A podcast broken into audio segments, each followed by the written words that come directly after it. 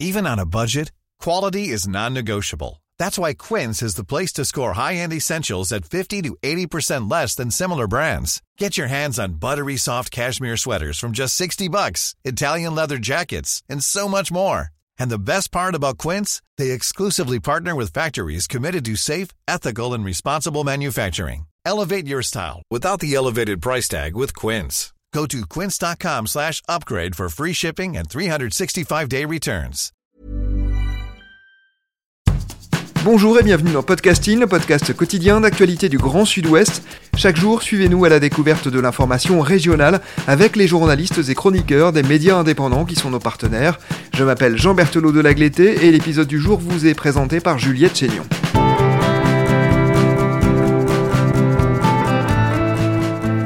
Aujourd'hui dans Podcasting direction le Pays Basque, dans la ville de Bayonne, proche de la frontière espagnole, un centre accueille les migrants de passage, c'est à lire dans la revue Far West. Le titre de l'article Posa offrir une halte et c'est vous qui l'avez écrit, Justine Vallée, bonjour. Bonjour Juliette. Vous êtes journaliste et vous collaborez souvent avec la revue Far West. il y a quelques mois, vous êtes donc euh, allé dans ce centre Posa à Bayonne. Depuis sa création en 2018, plus de 16 000 personnes y ont été euh, recueillies, accueillies. Quelle est la mission de ce centre? Alors du coup, 16 000 personnes, c'était en octobre 2020.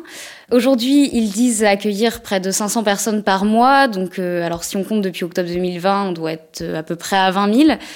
La mission du centre, en fait, c'est vraiment d'offrir, bah, comme son nom l'indique, une pause aux personnes qui ont déjà eu un parcours assez éprouvant, que ce soit moralement, physiquement.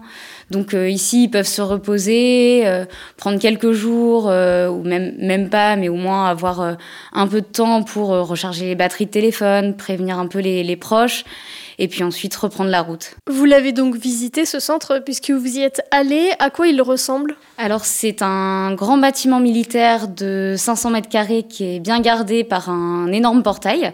C'est deux gros blocs de béton. Donc dans l'un on trouve les dortoirs pour hommes d'abord qui font aussi office de réfectoire. Euh, avec euh, avant il y avait un vestiaire à l'époque. Et puis dans, dans ce même bloc, mais séparé, il y a aussi un dortoir pour femmes et enfants. Puis dans l'autre bloc, on y trouve un garde-manger où tous les plats sont livrés, avec euh, les machines à laver, une quinzaine de frigos, je dirais, et puis euh, un petit coin prière. Euh, entre les deux blocs, on trouve une grande cour pour qu'on puisse un peu s'y divertir. Le centre est géré en partie par la ville et la communauté d'agglomération du Pays Basque. Qu'est-ce qui a motivé la création de ce centre? Alors c'était bah, justement en 2018, à l'été 2018, quelques migrants arrivés par dizaines d'abord à Bayonne c'est quand l'Italie a fermé ses frontières, euh, ils ont dû trouver une autre route migratoire, donc en passant par euh, le détroit de Gibraltar, puis l'Espagne, puis arriver finalement dans le Pays Basque. Donc c'est là où euh, Bayonne a pris la mesure un peu de, de l'ampleur que ça allait prendre. Et puis finalement, en septembre, ils se sont rendus compte qu'ils commençaient à arriver par centaines. Ils se réunissaient sur une place qui s'appelle la place des Basques. Une association s'est créée qui s'appelait Diakité. Euh, à cette occasion. Et puis euh, Aterbea est aussi venu en aide à ces personnes.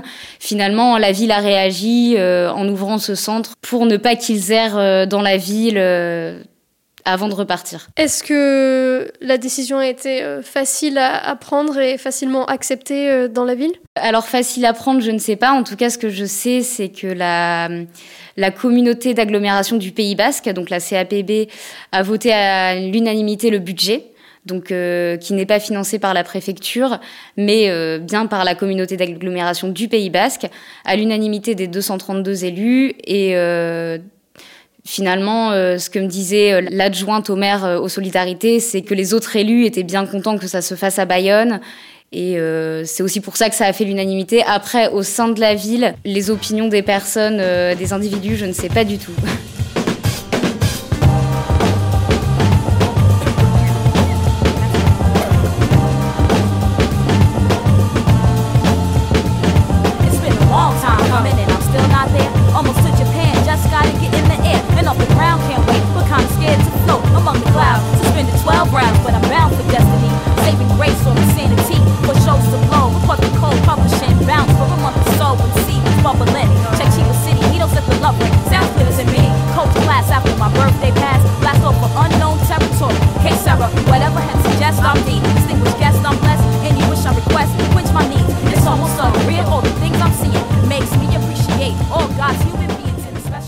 avez discuté avec euh, plusieurs migrants de passage. La plupart sont jeunes, 90% ont moins de 20 ans.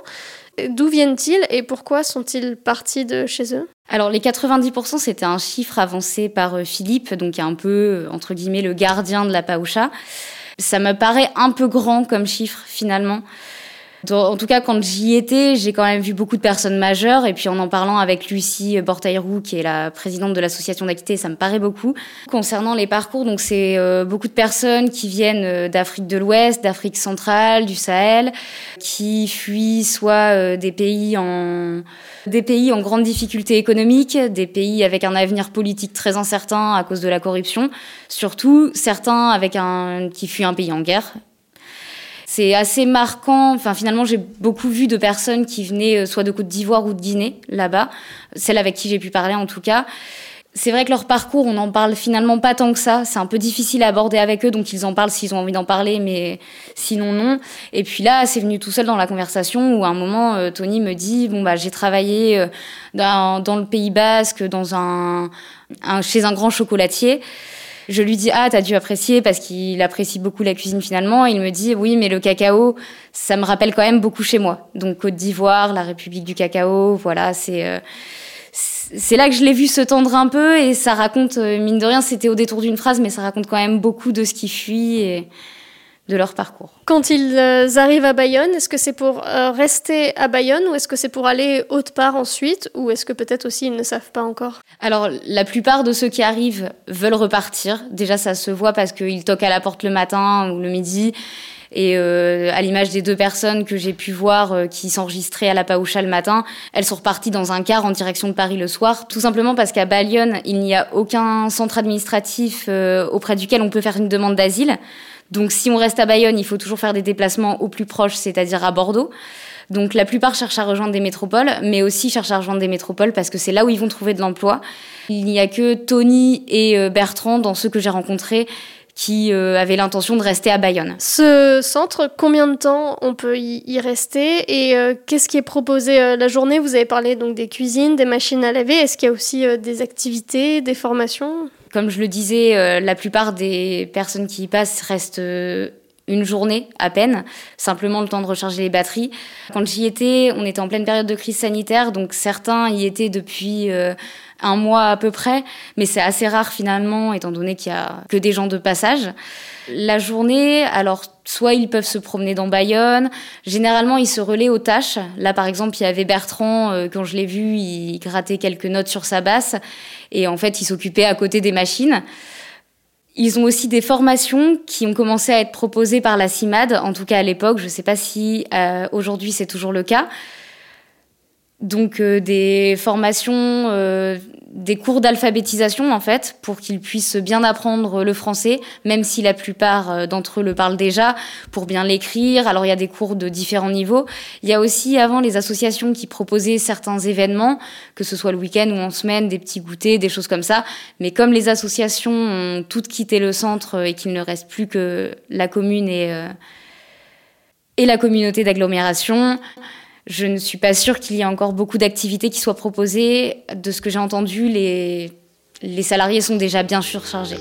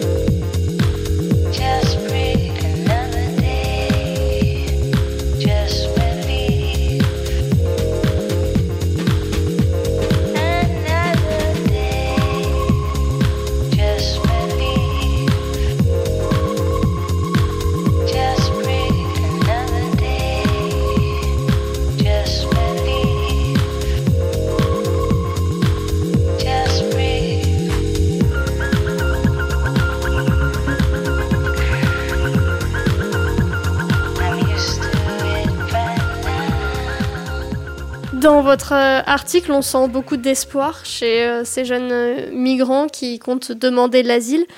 Combien, dans les faits, arriveront à rester en France? Il y a beaucoup d'espoir chez les personnes qui y passent parce qu'elles ont eu des échos comme quoi ça allait être génial. voilà, elles, quittent de toute façon, finalement, quelque part, la misère, un pays en guerre, donc ça, ça ne peut qu'être mieux. Mais il y a beaucoup plus d'espoir chez eux que chez les bénévoles. C'est vrai que par contre, quand on regarde les chiffres, alors les chiffres de l'APAOCHA précisément, je ne les connais pas, mais les bénévoles et salariés étaient eux-mêmes très pessimistes. Et quand on regarde les chiffres, qui sont un peu difficiles à lire, en 2020, sur 96 000 demandes et 70 000 décisions rendues par euh, l'organisme, finalement, il n'y en a que 24 000 qui ont abouti. Donc finalement, ça représente un chiffre euh, très peu élevé de demandes qui aboutissent. Les refus sont même de plus en plus fréquents au fil des années parce que s'il y a eu moins de demandes euh, cette année que l'année précédente, le pourcentage de refus a été d'autant plus grand cette année.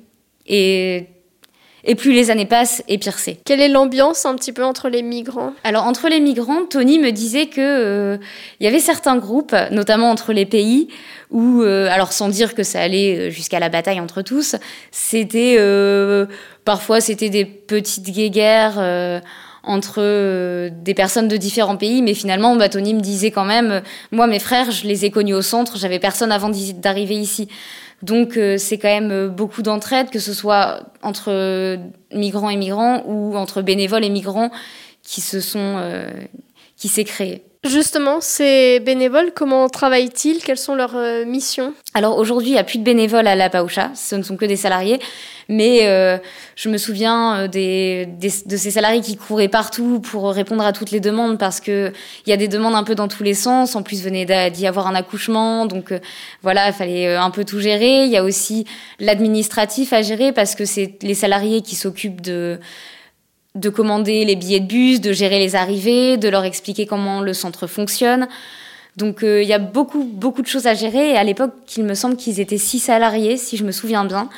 Donc ça fait quand même assez peu pour euh, un centre qui accueille à peu près 150 personnes par jour.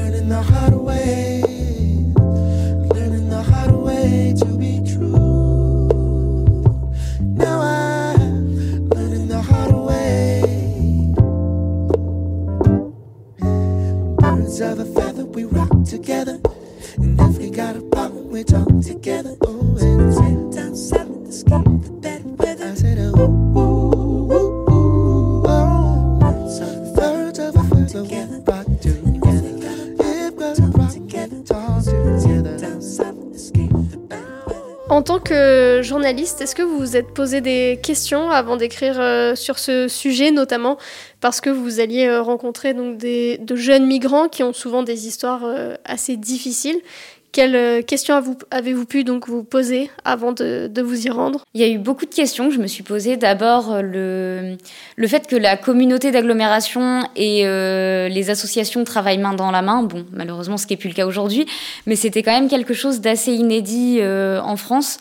En plus d'ouvrir un centre comme ça qui accueille des migrants quand la politique aujourd'hui est clairement euh, à la restriction des demandes de, l'octroi des demandes d'asile, ça m'a quand même paru quelque chose d'assez inédit. Et ce que je me posais comme question, c'était aussi euh, quel allait être euh, l'état d'esprit dans lequel allaient être les, les, migrants qui passaient par là, c'est-à-dire sans forcément rentrer dans leur parcours qu'ils avaient fait avant, etc.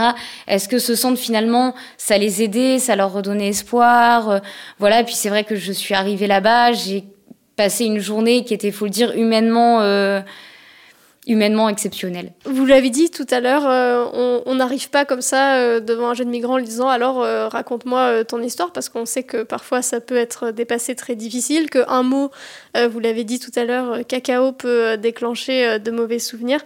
Comment vous vous faites justement pour vous avez fait pour discuter avec eux et pour prendre le temps de, les écouter Alors c'est vrai que d'abord j'ai le matin, quand j'ai visité euh, le centre avec euh, Philippe, qui était le gérant du coup, et puis l'adjointe à aux solidarités euh, du maire. J'ai pu un peu voir des visages, en voir certains qui revenaient, prendre certains temps d'observation. Ensuite, j'ai pu avoir bah, Philippe qui m'a mise en relation avec par exemple Bertrand, avec qui finalement j'ai beaucoup parlé quand, il, quand il grattait quelques notes sur sa basse. Aussi, Lucie Bortaïrou a pu jouer le rôle d'intermédiaire avec certains, certains autres migrants.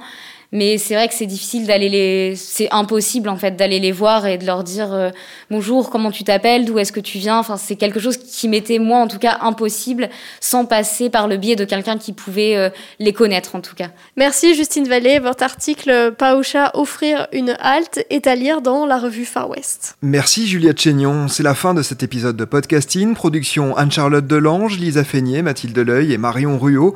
Iconographie Magali Marico. Programmation musicale Gabriel Taillet. Réalisation Olivier Duval. Si vous aimez Podcasting, le podcast quotidien d'actualité du Grand Sud-Ouest, n'hésitez pas à vous abonner, à liker et à partager nos publications. Retrouvez-nous chaque jour à 16h30 sur notre site et sur nos réseaux sociaux, ainsi que sur ceux des médias indépendants de la région qui sont nos partenaires.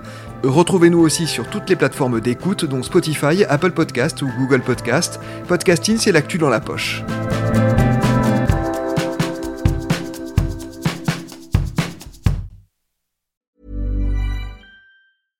Hey, it's Paige DeSorbo from Giggly Squad. High quality fashion without the price tag. Say hello to Quince. I'm snagging high-end essentials like cozy cashmere sweaters, sleek leather jackets, fine jewelry, and so much more. With Quince being 50 to 80% less than similar brands.